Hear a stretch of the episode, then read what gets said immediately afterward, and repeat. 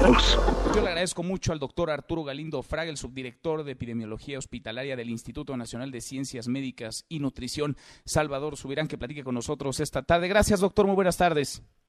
Hola, buenas tardes. Eh, gracias, gracias por, platicar con nosotros. ¿Qué cambia? ¿Qué es distinto ahora en esta fase 2 con respecto a lo que como país vivíamos en la situación anterior, la de fase 1? Desde mi particular punto de vista, creo que lo que cambia drásticamente es ya tener la conciencia de que el virus está aquí en el país, digo, ya lo teníamos a través de casos importados, pero siempre deja esa sensación de que es algo que viene de fuera.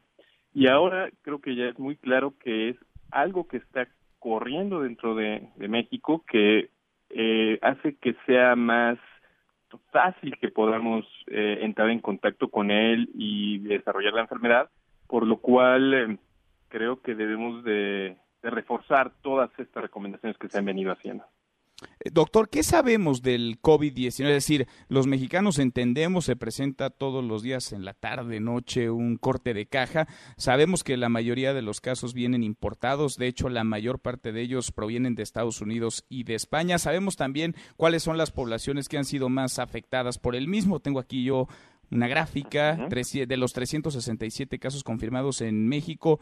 Eh, la mayor parte, digamos, está en un rango entre los 30 y los 39 años de edad, es el 26.4%, el 18.5% estaría entre los 20 y 29 años, el 19.3% entre los 40 y 49 años de edad, el 17.4% entre los 50 y 59 años. Pero, ¿qué sabemos de este virus en términos de a quién afecta más allá del rango de edad? ¿Qué padecimientos, quiénes tendrían que tener más cuidado, mayores precauciones con este COVID-19?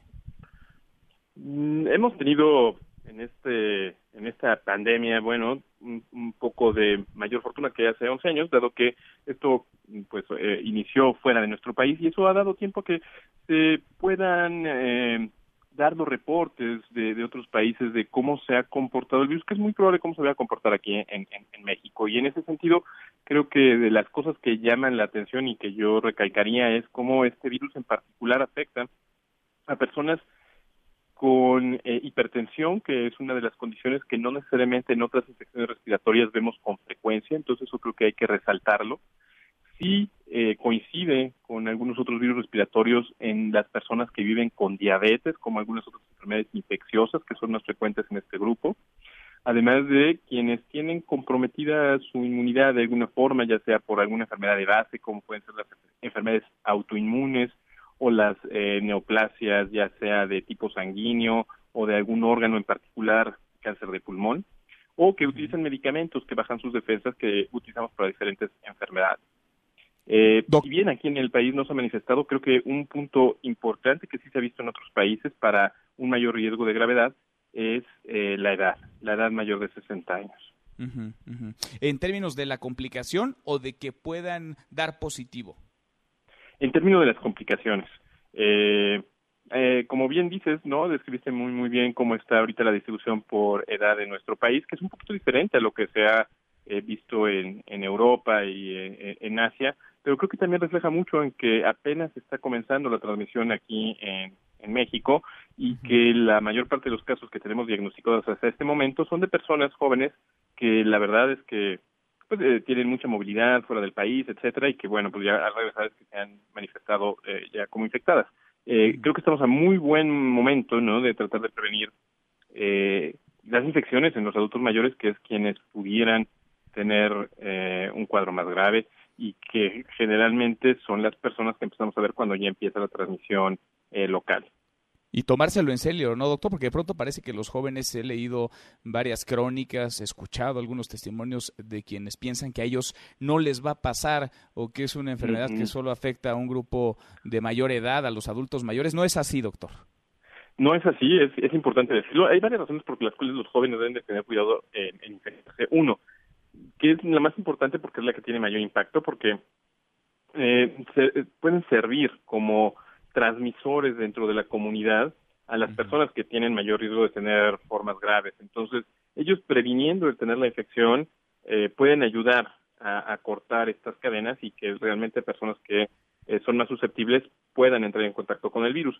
Pero también recordar que si bien los porcentajes de complicación son bajos en, personas jóvenes, no es que no existan. Eh, hay casos muy sonados como el de eh, un médico oftalmólogo allá en, en China, hay varios eh, mm, personas jóvenes en, países europeos, ¿no? Que, que, se han reportado pues que desarrollan cuadros graves. Entonces, aunque no es tan frecuente como en mayores de 60 años, no quiere decir que sea imposible y la mejor forma de evitar esos cuadros graves es prevenir la infección.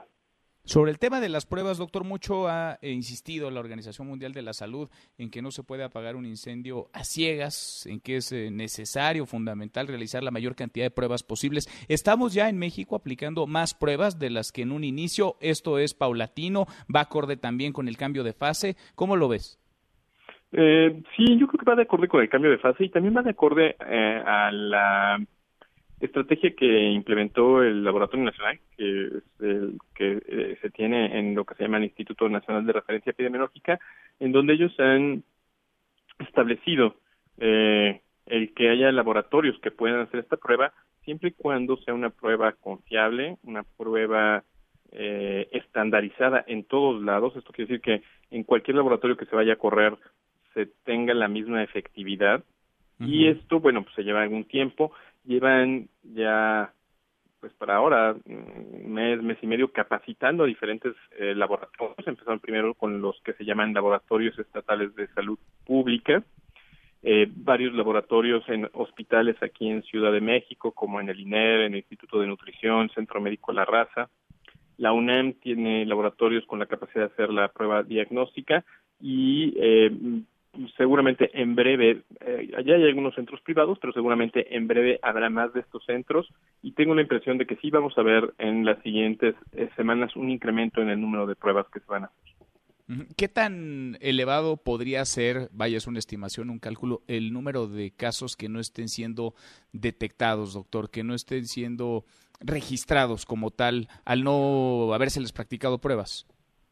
Eh, yo, yo lo vería aquí desde dos puntos de vista, porque siempre va a haber, y es algo que debemos tomar mucho en cuenta en esta situación de la transmisión, que una muy buena proporción de los casos, no lo voy a llamar casos de enfermedad, pero casos de portación del virus, eh, es imposible detectarlos porque son las personas que no tienen síntomas. Y ahí sabemos que es quizá la mayor parte de las personas que, que transmiten el, el virus, ¿no? Y eso ha pasado en, todo el mundo, ¿no? Una población importante, eh, solo vemos un pequeño fragmento de quienes eh, han estado en contacto con el virus porque son las personas que desarrollan síntomas. Eh, y una gran proporción no desarrollan síntomas, eso es, muy complicado que podamos hacer la prueba, ¿no? ahora, en cuanto a la proporción, hay diversas medidas que se han estado publicando en los medios internacionales acerca de cómo cuantificar la cantidad de pruebas que se hacen. Hay países que hacen una gran cantidad de pruebas, las están reportando por millón de habitantes, como es eh, Corea, como es Alemania. Hay países que hacen menos pruebas, como es Estados Unidos eh, y algunos otros países.